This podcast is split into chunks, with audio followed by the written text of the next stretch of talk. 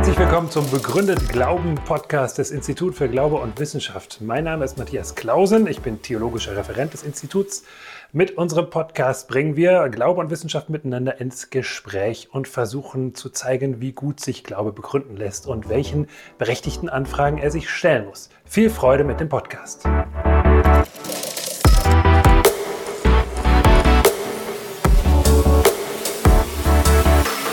Beginn eine kurze biografische Notiz. Also ich komme aus einem kirchlichen Kontext, allerdings einem, in dem ich ähm, das Evangelium so nie so wirklich mitbekommen habe oder verstanden habe. Von daher bin ich am Ende meiner Schulzeit auch so in eine gewisse Weltanschauungskrise gefallen und war so hin und her geworfen zwischen dem Naturalismus, den ich von meinen sehr geschätzten Naturwissenschaftslehrern vermittelt bekommen habe, äh, dem Pantheismus, den ich über ein Buch, das ich bei einem Schachturnier gewonnen hatte, äh, sehr wertgeschätzt hatte. Und andererseits aber doch auch irgendwie diese Frage, was ist denn jetzt mit Gott und mit Jesus Christus, den ich so aus meiner kirchlichen Vergangenheit kannte und hat Gott einen Plan mit mir?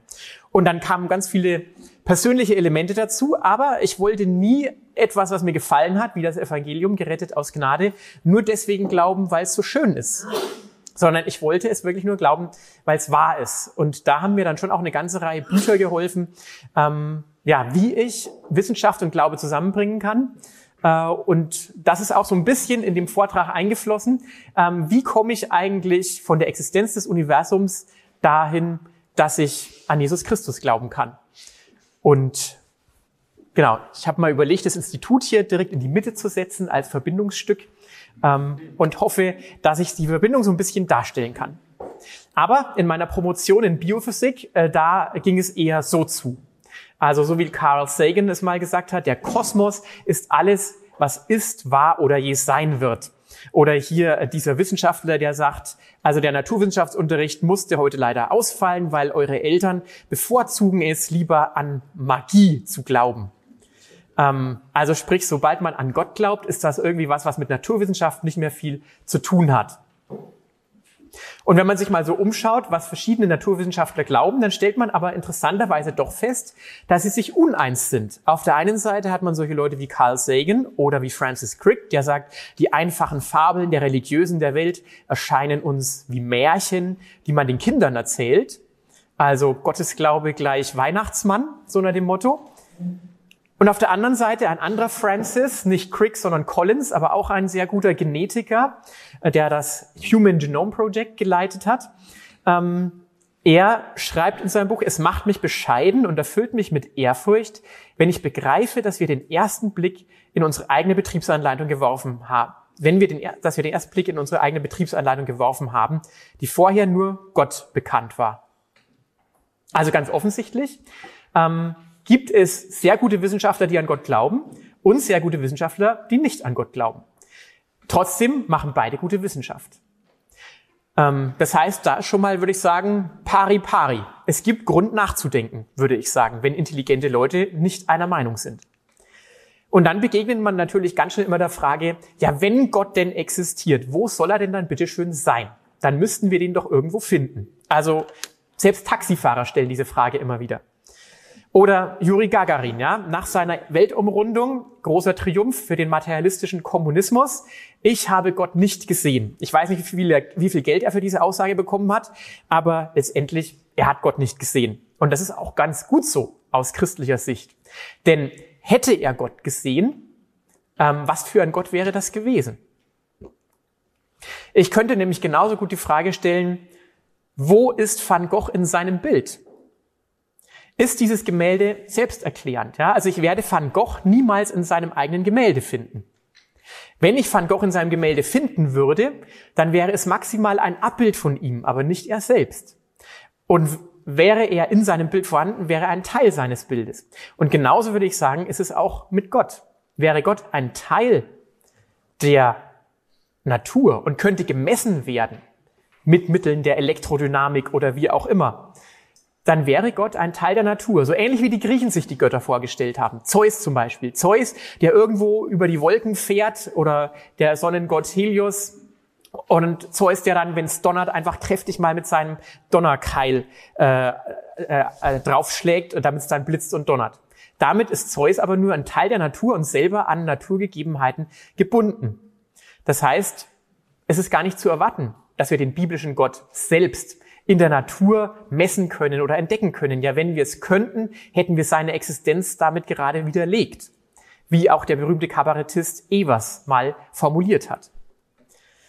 Damit ist die Frage natürlich trotzdem noch nicht endgültig geklärt, wo ist Gott? Denn die Grundfrage ist ja, wer trägt die Beweislast? Bertrand Russell hat ein berühmtes Beispiel von einer Teekanne gebracht. Er sagt, wenn jemand behauptet, dass eine Teekanne zwischen Mars und Jupiter um die Sonne kreist, die aber so klein ist, dass sie mit keinem Teleskop beobachtet werden kann, dann liegt doch die Beweislast ganz klar auf demjenigen, der behauptet, diese Teekanne würde existieren und nicht auf demjenigen, der behauptet, diese Teekanne existiert nicht. Also was wir nicht messen können, existiert auch nicht. Dazu muss man jetzt natürlich sagen, das stimmt natürlich für Elemente, für Entitäten, für Wesen, die Teil des Universums sind. Wenn ich da behaupte, es gibt da irgendwie ein Spaghetti-Monster oder so, ähm, ja, dann trage ich da eine gewisse Beweislast dafür, würde ich sagen. Das sind kontingente Entitäten, also Entitäten, die nicht notwendig sind für die Existenz unseres Universums. Gott ist aber eben nicht einfach eine willkürliche Entität, die im Universum auftauchen kann oder nicht, sondern wenn der biblische Gott der richtige Gott ist, dann ist das ein Gott, der notwendig ist dafür, dass das Universum existieren kann. Robert Spähmann vergleicht das Ganze mal mit einem Filmprojektor. Und er sagt, natürlich kann ich in dem Film verschiedene Elemente dazu dichten oder wegnehmen. Das ist kontingent. Aber wenn ich den Filmprojektor wegnehme, dann ist auch der Film verschwunden. Auch wenn der Filmprojektor selbst im Film gar nicht vorkommt und auch nicht gemessen werden kann im Film. Also, Gott ist vergleichbar mit dem Filmprojektor ähm, und nicht mit dem Hut von John Wayne in diesem Western. Das heißt, die Frage ist letztendlich, womit erklären wir uns eigentlich die Ursache von allem, was existiert? Was ist die Ursache für die Existenz des Kosmos? Und rein logisch gibt es drei Möglichkeiten, wie William Lane Craig, ein berühmter Philosoph und Apologet aus Amerika, mal zusammengefasst hat. Die erste Möglichkeit, Materie ist ewig, kommt in zwei Varianten. Einerseits, Materie ist ewig im Sinne einer unendlichen Kausalkette. Dann kann man aber immer die Frage stellen, wenn schon unendlich viele materielle Ereignisse vor uns passiert sind, warum existieren wir dann genau jetzt und nicht schon 100.000 Jahre vor unserer Zeit oder eine Million Jahre vor unserer Zeit oder eine Milliarden Jahre vor unserer Zeit? Denn es gibt ja sowieso schon unendlich viele äh, Ereignisse vor uns. Also Unendlichkeiten haben physikalisch und logisch eine ganze Reihe Probleme, die sie mit sich bringen. Und die alternative Möglichkeit wäre so etwas wie in Richtung Hinduismus, dass das Universum ein ewiger Kreislauf ist. The Circle of Life, ja, beim Löwenkönig zum Beispiel. Ähm, da gibt's aber entropische Probleme, wie Roger Penrose zum Beispiel deutlich gemacht hat und verschiedene andere Physiker, dass ein Universum, das immer wieder entsteht und wieder zusammenfällt, entsteht und wieder zusammenfällt sozusagen, das könnte nicht in so einem Zustand sein, in dem es sich im Moment befindet. Also beide Erklärungen, dass Materie ewig sind, haben durchaus ihre Probleme. Als Alternative gibt es noch die dritte, Alternative, äh, dritte Möglichkeit. Das Universum hat einen echten Anfang. Schöpfung aus dem Nichts. Es kommt eben vom Nichts. Und Gott ist geistig, ist nicht Teil des Universums, ist dann die Ursache dieses Universums. Also das wären logisch gesehen eigentlich die drei Möglichkeiten. Vielleicht ist jemand kreativ genug und kann sich noch eine vierte ausdenken. Ähm, aber ich finde, das ist schon ziemlich kreativ, diese drei Möglichkeiten. Und dann ist die nächste Frage, wenn jemand behauptet, beweise mir die Existenz Gottes, dann würde ich zuerst mal zurückfragen, was wäre denn ein Beweis für die Existenz Gottes? Francis Crick ist das wohl mal gefragt worden und soll gesagt haben, wenn jemand Kaninchen im Kambrium finden würde, das würde mir die Existenz Gottes beweisen. Frage ich mich auch, warum? Ich denke, das könnte man sicherlich auch anders erklären. Ähm, aber das wäre einfach ein Widerspruch zur gängigen geologischen Zeitskala. Das war, glaube ich, der Punkt für ihn. Da müsste schon was passieren, was so unwahrscheinlich wäre, dass ich an Gott glaube. Ähm, ohne das werde ich nicht dran glauben. Also ganz oft wird auch von Atheisten, auch von Stephen Hawking, ähm, dieses Bild hier verwendet. Ein Wissenschaftler sozusagen hat eine Theorie aufgebaut und von Punkt eins nach Punkt drei fehlt ein Zwischenschritt, den man nicht erklären kann mit natürlichen Methoden. Deswegen muss es Gott geben. Da passiert ein Wunder. Aber eine nicht mit natürlichen Mechanismen zu schließende Lücke, ist das per se an sich, nur weil es eine Lücke ist, bereits ein Beweis Gottes? Letztendlich ist es ja erstmal einfach eine Wissenslücke. Und woher wollen wir wissen, ob diese Lücke sich nicht doch mit natürlichen Mechanismen schließen lässt? So wie die Griechen eben noch geglaubt haben, dass Zeus gedonnert hat und heute glauben wir, dass es durch elektromagnetische Prozesse in der Atmosphäre passiert. Also so einfach ist es nicht, dass man Gott einfach durch eine Wissenslücke beweisen kann. Da muss man schon etwas stringenter vorgehen. Und ich finde auch, man kann auch immer die Gegenfrage stellen, ich kann dir Gott nicht beweisen, weil er kein Teil der Natur ist, aber widerlege du mir doch mal die Existenz Gottes. Und da wird oft angeführt, naja, wir verstehen doch, wie die Welt funktioniert, ähm, aber nur weil ich weiß, wie das Teewasser kocht, sagt das ja in keiner Weise, dass nicht jemand da ist, der sich gerade Tee kochen will. Also die physikalische Erklärung und die intentionale teleologische Erklärung, die ergänzen sich an der Stelle. Beides ist richtig. Das heißt, nur durch die Erklärung eines Vorgangs mit den Mitteln der Naturwissenschaft habe ich damit noch überhaupt nichts darüber ausgesagt, ob ein Autor existiert oder nicht. Tja, und so ist die Grundfrage, kann die Naturwissenschaft denn überhaupt beweisen, dass Gott nicht existiert. Und da möchte ich behaupten, das kann die Naturwissenschaft gar nicht. Man stelle sich eine Katze vor, die immer wieder Goldfische frisst. Und als Naturwissenschaft stelle ich fest, das passiert immer wieder. Also stelle ich die Theorie auf, aus der regelmäßigen Beobachtung, Katzen fressen Goldfische. Und dann komme ich an dieses wunderbare Aquarium und stelle fest, dieser Goldfisch ist unterschätzt worden von der Katze. Er hat zurückgeschlagen. Jetzt ist mal die Katze gefressen worden. Das heißt, ich muss meine Theorie verändern. Und genauso funktioniert Naturwissenschaft. Natürlich nicht in diesem konkreten Beispiel, ja, aber genauso funktioniert Naturwissenschaft. Man beobachtet die Natur, fasst die Beobachtungen zusammen und dann macht man weitere Beobachtungen. Und es kann passieren, dass die, die bisherige Zusammenfassung der Beobachtungen widerlegt wird oder man feststellt, das ist nicht vollständig, was wir da haben. Das heißt, die Naturwissenschaft kann nie behaupten, dass etwas gar nicht passieren kann. Denn in der Zukunft ist prinzipiell alles möglich. Wir fassen nur zusammen mit unseren Naturgesetzen, was wir schon beobachtet haben. Singuläre Ereignisse sind da ein grundsätzliches Problem übrigens. Die richtige Frage lautet also nicht, ob wir Gott beweisen oder widerlegen können. Das kann die Naturwissenschaft gar nicht. Die richtige Frage lautet, können wir Spuren Gottes in der Natur finden? Ist es so, dass, dass Gott vielleicht einen Unterschied gemacht hat in der Zusammensetzung der Natur. Und diese Frage, würde ich sagen, die kann man tatsächlich mit naturwissenschaftlichen Methoden ganz gut anpacken. Und ich bin da dem John Lennox sehr dankbar für sein tolles Buch Hat die Wissenschaft Gott begraben und seine Vorträge, die mich da sehr inspiriert haben. Ähm, genau. Naturwissenschaft kann tatsächlich Spuren von intelligenten Ursachen untersuchen. Also wenn man zum Beispiel so ein Getreidefeld vorfindet, dann kommt man ganz schnell auf die Idee, dass man merkt, ja, da müssen Aliens am Werk gewesen sein, da war eine überirdische Intelligenz am Werk. Oder eben ein paar Menschen, die so getan haben, als ob es Aliens gibt.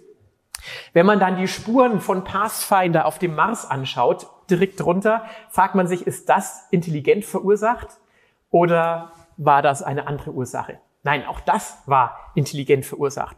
Von daher bei der Suche nach außerirdischem Leben versuchen wir Signale aus dem Weltall zu interpretieren und herauszufinden, kann es sein, dass es irgendwo nochmal sowas ähnliches wie uns gibt. Der Film Contact beschäftigt sich damit auch.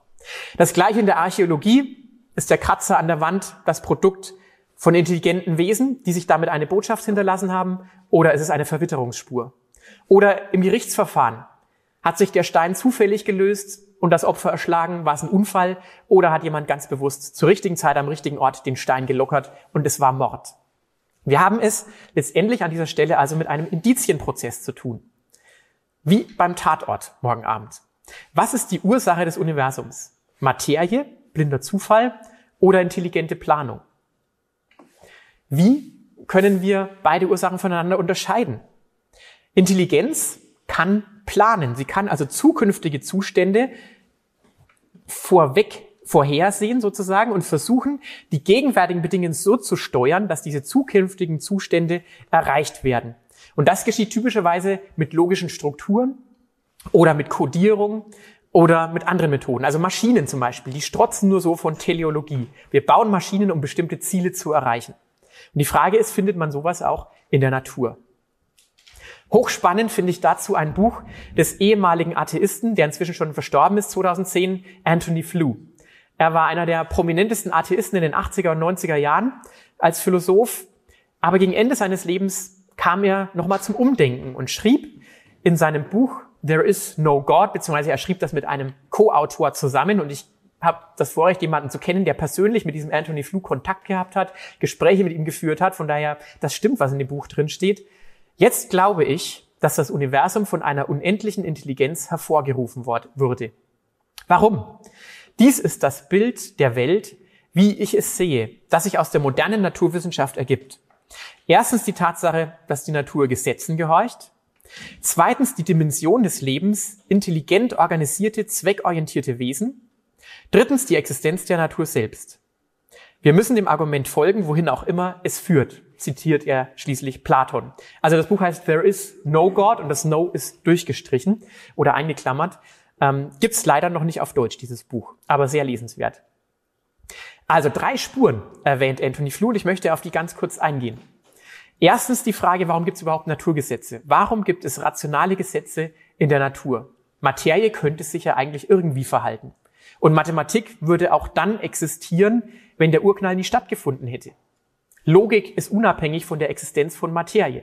Deswegen ist John Lennoxes Wissenschaftsgebiet ein äh, unendliches, ein transzendentes schon fast, muss man sagen. Ähm, nicht an Materie gebunden. Albert Einstein hat es selbst auch erkannt. Er sagt, das Unverständlichste am Universum ist eigentlich, dass wir es verstehen. Warum können wir mit der Gravitationsgleichung, eine ganz einfache Gleichung letztendlich, den Fall des Apfels vom Baum genauso gut beschreiben wie das Kreisen des Mondes um die Erde und das Kreisen der Sonne um das Zentrum unserer Milchstraße? Warum funktioniert das alles so gut? Diese Frage, warum es Gesetze gibt, hat aber auch mit der Geschichte der Wissenschaft zu tun. Warum haben Menschen überhaupt begonnen, Naturwissenschaft zu betreiben? Und C.S. Lewis schreibt, die Menschen wurden zu Wissenschaftlern, weil sie erwarteten, dass es in der Natur Gesetze gäbe. Und sie erwarteten Gesetze in der Natur, weil sie an einen Gesetzgeber glaubten. Und wenn man sich die Wissenschaftsgeschichte anschaut, dann wundert man sich immer, warum Wissenschaftler heute nicht mehr an Gott glauben. Denn sämtliche große Pioniere der Naturwissenschaft waren eigentlich gläubige Christen. Ob Kopernikus, Kepler, Newton, Faraday, selbst Galileo Galilei, trotz seines Konflikts mit der Kirche, hat jetzt an der Bibel und an Jesus Christus keine Zweifel gehabt. Zumindest ist davon nichts überliefert. Es war normal, Wissenschaftler und Christ zu sein. Für einen Materialisten hingegen stellen sich grundlegende Probleme, warum wir überhaupt Naturwissenschaft betreiben können. Nicht nur, weil die Natur komischerweise mit logischen Gesetzen beschreibbar ist, sondern warum können wir diese Gesetze überhaupt verstehen? Dieses Zitat finde ich so gut, dass wir das sogar auf unserem Institutsflyer abgedruckt haben. J.B.S. Haldane, ein Genetiker, der auch bei C.S. Lewis zitiert wird, sagt, wenn die Gedanken in meinem Verstand nur die Bewegungen von Atomen in meinem Gehirn sind, ein Mechanismus, der durch geistlose, ungesteuerte Prozesse entstanden ist. Warum sollte ich dann irgendetwas glauben, das mir dieser Verstand sagt? Einschließlich der Tatsache, dass mein Gehirn aus Atomen besteht und welche Gründe gibt es dann insbesondere für die Überzeugung, der Naturalismus sei wahr. Also die Natur ist alles, was existiert. Ebenso auch der Materialismus. Der Punkt, den er macht, ist letztendlich, Denken darf nicht einfach das Produkt von etwas anderem sein, sondern es muss frei und verlässlich sein. Es, ein Taschenrechner, der ausrechnet, eins plus eins gleich drei, bricht kein einziges Naturgesetz. Alle Maxwell'schen Gleichungen sind wunderbar in Ordnung. Aber er hat eben ein Problem mit den Gesetzen der Logik. Das hat er aber nur deswegen, weil wir Menschen diese Logik erkannt haben und den Rechner eigentlich so programmieren wollten, dass eins plus eins eben gleich zwei sein soll. Im Materialismus kann man immer sagen, du glaubst, was du glaubst, weil deine Atome dich dazu zwingen. Und ich glaube, was ich glaube, weil meine Atome mich dazu zwingen. Ende der Debatte. Es macht eigentlich keinen Sinn mehr, nach logischen Gründen zu fragen, wenn man den Materialismus konsequent, radikal zu Ende denkt. Wir haben keinen Grund, warum wir unserem Denken eigentlich vertrauen können, weil es nur das Produkt von etwas anderem ist und damit nicht notwendigerweise verlässlich. Also das ist die erste Spur. Warum gibt es eigentlich Gesetzmäßigkeiten in der Natur? Die zweite Spur war zweckorientiertes Leben. Leben besteht aus Zellen. Und diese Zellen kann man sogar sichtbar machen. Und lange Zeit glaubte man, dass diese Zellen so ähnlich wie so Atome sind, relativ einfache, relativ schleimige Bestandteile, aus denen das Leben insgesamt dann zusammengesetzt ist, der Körper von Lebewesen. Doch als man es dann schaffte, in den 50er Jahren erstmals in die Zellen so richtig reinzuschauen, stellte man fest, dass diese Zellen deutlich komplizierter sind, als man es je erwartet hätte. Zehntausende von hochspezialisierten Mikromolekülen und Makromolekülen wabern in dieser Zelle herum und sie wabern nicht nur planlos herum, sondern scheinen zielgerichtet bestimmte Funktionen durchzuführen. Bis dahin, dass es äh, Moleküle gibt, die manche andere Moleküle zielgerichtet vom einen Ort, wo sie hergestellt worden sind, an den Ort des Einsatzes sozusagen transportieren. Und die sich dabei fortbewegen, als ob sie Beine hätten. Also verrückte Sachen. Kann man auf YouTube tolle Videos sehen. Haben wir jetzt aber leider keine Zeit dafür. Ein relativ einfaches Beispiel dazu. Die ATP-Synthetase ähm, besteht aus etwa 8 bis 20 Proteinen, je nach Ausführung. Und man stellt fest, dass sie einen Stator besitzt, mit dem sie in der Membran der Mitochondrie verankert ist, und einen Rotor. Ähm, Stator, Rotor. Das erinnert gleich so ein bisschen, kenne ich doch irgendwie von der Schule. Ja, Generator, also Wasserkraftwerk zum Beispiel. Das heißt, das Grundprinzip, wie das funktioniert, ist ein Durchflussmedium. Bei der ATP-Synthese sind es Protonen, beim Wasserkraftwerk ist es Wasser. Ein Durchflussmedium dreht einen Rotor, der in einem Stator befestigt ist und dadurch kommt es zu Konformationsänderungen, zu Änderungen in der Struktur oder eben bei der Turbine dann zu elektrischer Induktion und so wird Energie erzeugt. Das Grundprinzip bei beiden schaut verblüffend ähnlich aus, als ob ein Ingenieur die ATP-Synthese gebaut hätte. Oder als ob die ATP-Synthese ihre Idee unserem Gehirn weitergegeben hat und der Ingenieur deswegen das Wasserkraftwerk gebaut hat, die Turbine. Und dieser Eindruck von ingenieurmäßiger Planung, der ist so stark, dass selbst Richard Dawkins schreibt in seinem Buch The Blind Watchmaker, Biologie ist das Studium komplizierter Objekte, die den Eindruck erwecken, für einen Zweck entworfen zu sein. Denn offensichtlich wissen die Proteine selbst ja nicht, was sie tun sollen. Aber sie tun genau das Richtige, was der Organismus braucht. Und die große Frage ist, woher kommen diese Moleküle? ist es eine adäquate Erklärung zu sagen, na ja, das hat sich halt einfach so entwickelt.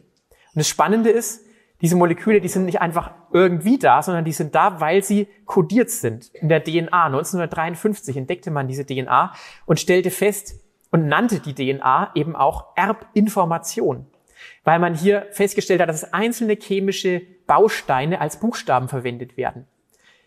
Vier verschiedene Buchstaben, die immer zu dritt zusammen zu einem Wort zusammengefasst werden können, sozusagen. Also zu einer Einheit, die wiederum eine Aminosäure kodiert. Und das Ganze aneinandergereiht ergibt dann die Bauanleitung für ein fertiges Protein. Zumindest mal für die Kette. Also enorm spannend. Ein chemisches System, Nukleinsäuren, werden abgebildet auf ein anderes chemisches System, Aminosäuren, Proteine. Generell gibt es keine chemische Notwendigkeit, warum Nukleinsäuren sich auf Aminosäuren abbilden sollten oder umgekehrt. Das scheint relativ willkürlich, warum das passiert. Aber es ist die Grundlage dafür, dass Leben funktionieren kann. Auch Francis Crick sagt, Biologen müssen sich ständig bewusst machen, dass das, was sie sehen, nicht designt wurde, sondern evolvierte. Das scheint für ihn auch noch ein Widerspruch zu sein, interessanterweise.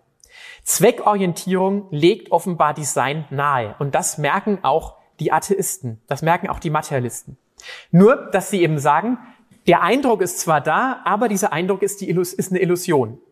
Und jetzt ist meine Frage, wenn man so einen Eindruck wahrnimmt und der offenbar universal ist, unabhängig von der Weltanschauung, wer hat dann eigentlich die Beweislast zu beweisen, dass dieser Eindruck eine Illusion ist? Hat die Beweislast der, der behauptet, das ist nur eine Illusion, der Eindruck von Planung? Oder hat die Beweislast der, der sagt, der Eindruck ist da, Information kommt immer von dem intelligenten Sender? Ist es nicht naheliegend, dass es einen intelligenten Sender gibt? Nun, das Gegenargument ist immer, aber wir haben doch den natürlichen Mechanismus der Evolution und die erklärt das Leben. Deswegen gibt es kein Design. Aber das ist eine völlig falsche Logik. Wenn ich in eine Computerfabrik gehe, von Dell, Microsoft, IBM oder wo auch immer, könnte ich sagen, ich sehe, wie Computer andere Computer bauen. Völlig ohne Eingriff von Menschen. Also ist Bill Gates vielleicht nur ein Mythos. oder Steve Jobs oder Konrad Zuse oder wer auch immer. Aber das ist natürlich eine falsche, eine falsche Schlussfolgerung. Ähm, nur weil ich einen Mechanismus verstanden habe, widerlegt das nicht den Autor. Genauso wie beim Teekessel. Und trotzdem, obwohl das eigentlich ganz logisch und einleuchtend ist, ist das oft das Niveau, auf dem sich die Debatte ähm, befindet. Natürlich gibt es noch viele weit, viel weitgehendere Fragen, nämlich die Frage, wie kann denn der Mechanismus von Mutation und Selektion, also Zufall und Notwendigkeit, wie weit kann der eigentlich Organismen verändern und so weiter. Und dann kommt man natürlich in ganz große Detailfragen. Aber was ich deutlich machen möchte, ist, in die Detailfragen muss man gar nicht notwendigerweise gehen, um für einen Schöpfer argumentieren zu wollen. Man kann die Frage offen lassen. Und ich genieße es, dass ich Freunde habe, die evolutionskritisch sind und dass ich Freunde habe, die evolutionsfreundlich sind äh, und tausche mich gerne mit beiden aus und spiele dann gern den Advocatus Diaboli, äh, um zu gucken, welche Argumente sie diesmal wieder äh, in Vorbereitung haben oder neu haben. Also die zweite Spur, die Existenz von zweckorientiertem Leben. Die dritte Spur. Und da kommen wir wieder zur Ursprungsfrage zurück. Warum existiert eigentlich überhaupt etwas? Da spielt das kosmologische Argument eine Rolle. In der Physik gehen wir typischerweise davon aus, alles, was einen Anfang hat, hat auch eine Ursache. Und dann legen uns einschlägige Beobachtungen seit den 20er Jahren des letzten Jahrhunderts nahe, dass das Universum einen Anfang hat. Wenn das aber so ist, dann sollte das Universum auch eine Ursache haben, weil es einen Anfang hat und alles, was einen Anfang hat, hat eine Ursache. Wenn jemand irgendwo knallt, äh, wenn es irgendwo knallt, dann hat wohl irgendwo jemand geknallt, offenbar. Und das Spannende ist, ist das Universum eine komplette Beschreibung unserer Raumzeit und der Materie, die an, die an die die Raumzeit auch gekoppelt ist. Ohne Materie auch keine Raumzeit. Sehr wahrscheinlich zumindest. Wenn das so ist, dass dieses Universum das einzige Universum ist, dann muss es wohl eine Ursache gegeben haben, die immateriell ist, die zeitlos ist und die nicht an unseren Raum gebunden ist. Das klingt schon ziemlich in Richtung eines transzendenten, ewigen Gottes, würde ich sagen. Nicht notwendigerweise, aber es passt wunderbar dazu. Und so war es tatsächlich auch historisch gesehen. Also man kann das wunderbar in Hat die Wissenschaft Gott begraben von John Lennox nachlesen. Ähm, einer der führenden Astrophysiker damals, Sir Arthur Eddington, der schrieb sogar in der Zeitschrift Nature, aus philosophischer Perspektive ist die Vorstellung eines Anfangs der gegenwärtigen Naturordnung abstoßend. Ich würde gern ein Schlupfloch finden. Das passt nicht zu dieser Vorstellung, dass das Universum ewig ist und selbsterklärend ist. Denn was selbsterklärend ist, kann keinen Anfang gehabt haben. Oder muss eben mindestens einen zyklischen Anfang haben und immer wiederkehren. Und bis in die 70er Jahre war das den Wissenschaftlern völlig klar. Das größte Problem mit der Urknalltheorie vom Ursprung des Universums ist philosophisch. Vielleicht sogar theologisch. Was existierte vor dem Urknall? Arno Penzias, der die Hintergrundwellenstrahlung, äh, die Cosmic Microwave Background entdeckt hat und dafür auch den Nobelpreis bekommen hat mit seinem Kollegen, ist Jude und der schreibt, die besten Daten, die wir über den Urknall haben, sind genau das, was ich vorhergesagt hätte, wenn ich keinen anderen Ausgangspunkt gehabt hätte als die fünf Bücher Moses, die Psalmen und die Bibel als Ganzes. Also als Jude hat er kein Problem mit dem, was die Wissenschaft da entdeckt hat. Für die Atheisten gab es da durchaus große philosophische, metaphysische Fragen. Wie gesagt, das ist alles nicht zwingend, das ist alles kein Beweis, aber es ist spannend zu sehen, wie die eigene Weltanschauung einem es leichter macht, etwas anzunehmen, was die Wissenschaft nahelegt, oder es ihm schwerer machen. Und Arno Penzias geht noch einen Schritt weiter. Er sagt, die Astrophysik verweist uns auf ein singuläres Ereignis, ähm, ein Universum, welches aus dem Nichts erschaffen wurde, also Urknall, Beginn des Universums, das sehr fein ausbalanciert sein muss, um exakt die Bedingungen für die Existenz von Leben bereitzustellen. Ein Universum mit einem zugrunde liegenden, man möchte sagen, übernatürlichen Plan. Also sprich, es geht nicht nur um den Anfang des Universums, es geht auch um die Eigenschaften des Universums, die wir feststellen. Da kann ich jetzt nicht in die Details gehen, aber ich denke, die meisten haben Feinabstimmung schon mal gehört. Auf unserer DVD Faszination Universum kann man einige Beispiele sehr schön illustriert finden. Hunderte von Parametern müssen innerhalb enger Grenzen genau bestimmte Werte oder Verhältnisse zu anderen Parametern haben, damit es Atome geben kann, damit es Moleküle geben kann, damit es Sterne geben kann und damit eben auch unser Sonnensystem und damit es auch Leben, wie wir es kennen, geben kann. Leben in materieller Form ist ja immer abhängig von der Existenz von Struktur. Und wenn in einem, einem Universum Struktur nicht möglich ist, dann gibt es auch kein Leben. Und wenn man sich das mal so ein bisschen überlegt, was bedeutet das eigentlich, dann ist es wie beim Knacken eines Tresors. Ich kriege den Tresor zum Leben nur dann auf, wenn ich alle Zahlen vorher richtig eingestellt habe. Sobald ich eine Zahl leicht verdreht habe oder daneben gedreht habe, dann geht der Tresor nicht auf. Genauso wie mit der PIN beim Smartphone. Kann man noch so oft rumtippen, es muss die richtige Kombination sein. Und ganz ähnlich ist es auch mit unserem Universum. Und auch der Physiker Paul Davis, der kein Theist ist, der irgendwie versucht, da außen rumzukommen, sagt, es hätte, es sieht so aus, als hätte jemand die Zahlen der Natur fein abgestimmt, um das Universum zu schaffen. Dem Eindruck, dass es einen Plan gibt, kann man sich nicht entziehen.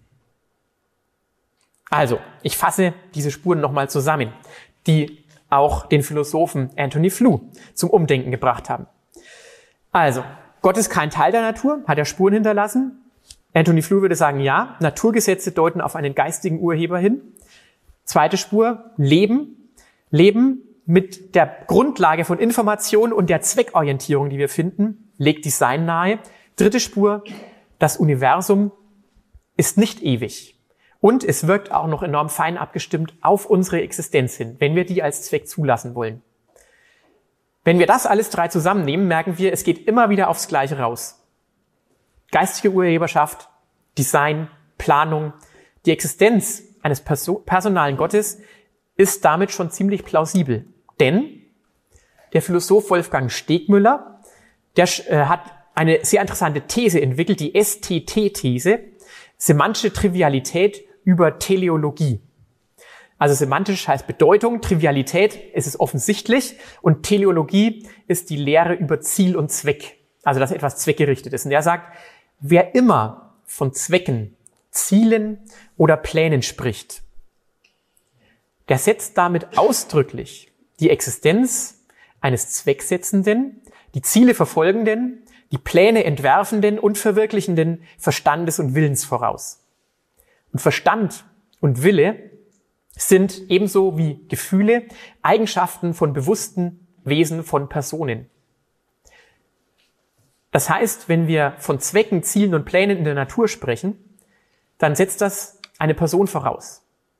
Und das findet man ja manchmal auch in Dokumentarfilmen, die im ganz normalen säkularen Fernsehen laufen, dass da gesagt wird, die Natur hat das und das weise eingerichtet oder geplant. So ganz nebenbei wird es plötzlich erwähnt, wo man merkt, auf einmal wird die Natur personifiziert.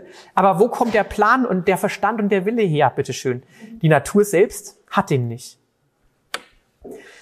Okay, also Nehmen wir mal an, das sind gute Argumente, die den Glauben an einen personalen Gott plausibel machen. Man kann natürlich beliebig weiter diskutieren, keine Frage. Ähm, dann ist die nächste Frage natürlich, ja, welcher Gott ist es denn dann, bitteschön? Wer ist der Richtige? Was kann uns da die Naturwissenschaft sagen? Kann die Naturwissenschaft beweisen, dass der christliche Gott der Richtige ist? Und da würde ich sagen, nein. Denn ich kann natürlich auch versuchen, meine Frau kennenzulernen, indem ich sie vermesse die Vermessung meiner Frau. Vielleicht könnte ich ja mal ein Buch dazu schreiben irgendwie.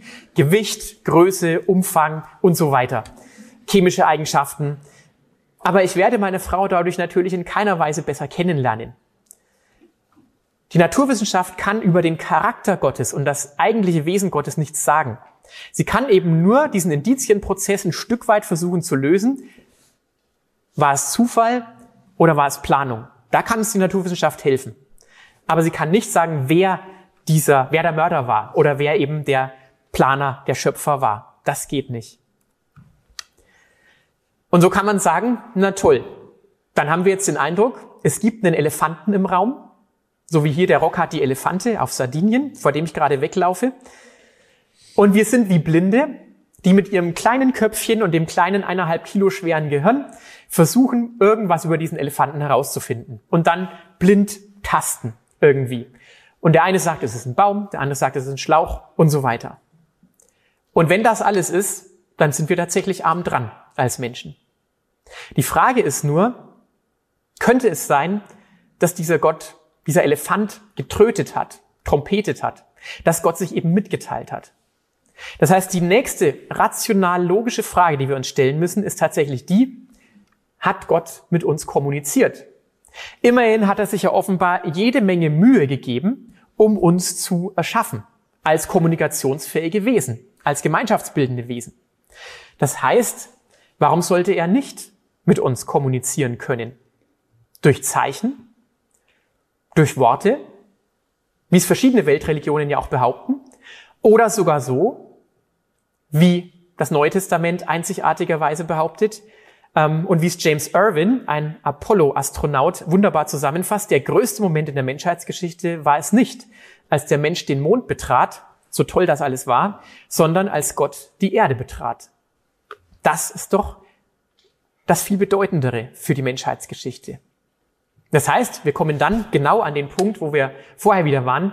Wie glaubwürdig ist es, dass, es, dass die Behauptung historisch gesehen im Raum steht, Gott ist Mensch geworden und hat sich auf diese Art und Weise uns mitgeteilt in Jesus Christus.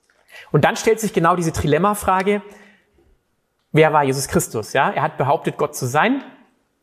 War er bad, mad oder Gott? Ich finde, auf Englisch ist das wunderbar zusammenzufassen. War er schlecht? War er verrückt? Oder war er tatsächlich Gott? Matthias hat es heute Morgen ja schon erklärt, deswegen lasse ich das jetzt mal weg.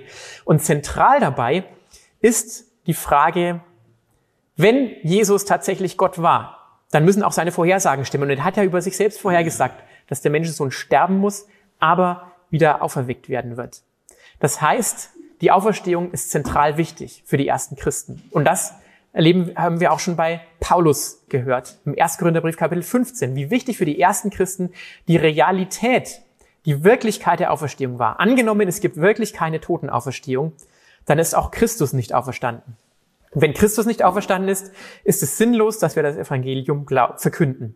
Und sinnlos, dass ihr daran glaubt. Ja, dann lasst uns essen und trinken, denn morgen sind wir tot. So radikal ist ein Mann, der sein ganzes Leben umgekrempelt hat, um diesem Jesus Christus nachzufolgen. Das heißt, es ist wichtig, an dieser Stelle dann einfach zu wissen, ist hier wirklich ein Wunder passiert oder nicht? Denn wenn hier etwas Übernatürliches passiert, ist es ein starkes Indiz dafür, dass Gott tatsächlich in die Geschichte eingegriffen hat. Wenn sich das alles rein natürlich erklären lässt, dann kann man sicherlich mit gutem Gewissen Gott auch wieder zur Seite legen, wenn Jesus gar nicht auferstanden ist von den Toten. Aber, und da verweise ich gern auf die Publikationen meines Vorgängers Jürgen Spieß, es gibt historisch schlagkräftige Argumente. Das Grab muss leer gewesen sein. Man kann sich das ganz plausibel machen, denn hätten die Römer oder die Juden Zugriff auf den Leichnam Jesu gehabt, sie hätten ihn sofort irgendwo aufbahnen können und jeder hätte gesehen, ah, da liegt ja der tote Jesus. Der kann gar nicht auferstanden sein. Und diese, un, dieser unsägliche Aberglaube, der sowohl die Römer als auch die Juden zum Wahnsinn getrieben hat, wäre mit einem Mal aus der Welt geschafft worden. Das heißt, die Juden und die Römer hatten ihn offenbar nicht. Grabräuber hätten sicherlich ziemlich viel Geld damit verdienen können, hätten sie den Leichnam Jesu tatsächlich in ihren Händen gehabt und dann verkauft an die Juden und Römer. Auch das ist eher unwahrscheinlich. Also waren es vielleicht die Jünger selber. Dann ist nur die Frage, wenn sie selber es waren, warum denken sie sich dann eine Geschichte aus, die in ihrer Zeit damals höchst unplausibel klingen musste, dass nämlich Frauen die ersten Zeugen am Grab waren. Ja, ich glaube, dass Jesus von den Toten auferstanden ist und übrigens die ersten, die es gesehen haben, waren Frauen. Da fängt jeder zu lachen an. Damals zumindest. Heute nicht mehr, denn Frauen galten weder bei den Juden noch bei den Römern vor Gericht als glaubwürdige Zeugen. Die Erscheinungen Jesu lassen sich nicht einfach als Halluzinationen abtun. Und das stärkste Argument aus meiner Sicht ist nach wie vor die Verwandlung der Jünger, die völlig niedergeschlagen waren, als ihr Messias, ihr Meister gekreuzigt worden ist und die dann wie verwandelt waren nach dem Pfingstfest, die zu mutigen Zeugen wurden, die keinen materiellen Vorteil hatten. Sie sind dadurch nicht reich geworden. Im Gegenteil, sie haben ihr Geld auch noch an die Armen und die Kranken weitergegeben, damit sie denen helfen konnten. Und die auch keinen politischen Vorteil hatten. Im Gegenteil, sie sind aus den Synagogen teilweise ausgeschlossen worden, mussten ihre Heimat verlassen, sind verfolgt worden, sind teilweise vor die Wahl gestellt worden, ihr Leben hinter sich zu lassen oder den Glauben hinter sich zu lassen. Und die große Mehrheit hat lieber das Leben aufgegeben, weil sie gesagt haben, wir haben ein besseres Leben und das könnt ihr uns nicht wegnehmen. Das heißt, dieses Zeugnis von Jesus Christus ist enorm glaubwürdig. Und ich denke, wir werden da sicherlich auch heute Abend draufkommen. Jesus sagt, ich bin die Auferstehung und das Leben. Wer an mich glaubt, wird leben, auch wenn er gestorben ist. Das bietet Jesus jedem Menschen an. Und da wird's natürlich dann enorm persönlich. Denn wie kann ich mich in meinem Zustand als Mensch diesem allmächtigen Gott tatsächlich in die Hände geben und das vertrauensvoll, ohne Angst zu haben, dass der mich vielleicht verurteilt. Und auch das geht natürlich nur, weil Jesus Christus uns vergibt, weil er für uns gestorben ist. Und das ist eine Botschaft, die findet man so in keiner anderen Religion. Da ist das Christentum einzigartig. Dass Gott zum Menschen kommt und den Menschen kostenfrei anbietet, ich nehme dich an. Bei fast allen anderen Religionen muss man erst was leisten, um überhaupt angenommen zu werden. Der Mensch muss zu Gott kommen. Und hier ist es genau der andere Weg. Das ist einzigartig, das ist schön, das ist genial. Aber wie gesagt, ich wollte sowas nicht einfach glauben, weil es schön und genial ist, sondern mir waren die anderen Argumente auf dem Weg auch einfach wichtig, um zu wissen, es gibt tatsächlich gute rationale Gründe, um an Jesus Christus als Gottes Sohn und Schöpfer zu glauben. Ja, ich hoffe, ich konnte ein bisschen deutlich machen, wie man vom Universum zu Jesus Christus kommen kann. Das sind alles Plausibilitätsargumente, die aufeinander aufbauen. Und es ist ein langer Weg, den man da eventuell gehen muss, aber es ist ein Weg, den ich schon immer wieder mit Leuten auch im persönlichen Gespräch, im persönlichen Leben gegangen bin. Ähm, heißt nicht, dass jeder dann zum Glauben gekommen ist, aber zumindest konnte er erstmal nachvollziehen. Und das Leben dauert ja noch an, hoffentlich ein bisschen.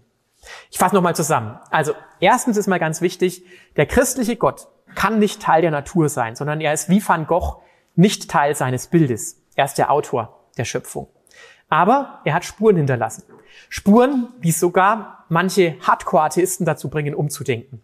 Die Naturgesetze, das Leben, Anfang und Feinabstimmung des Universums. Wenn man aber von intelligenter Planung spricht, dann impliziert man damit automatisch auch eine Person.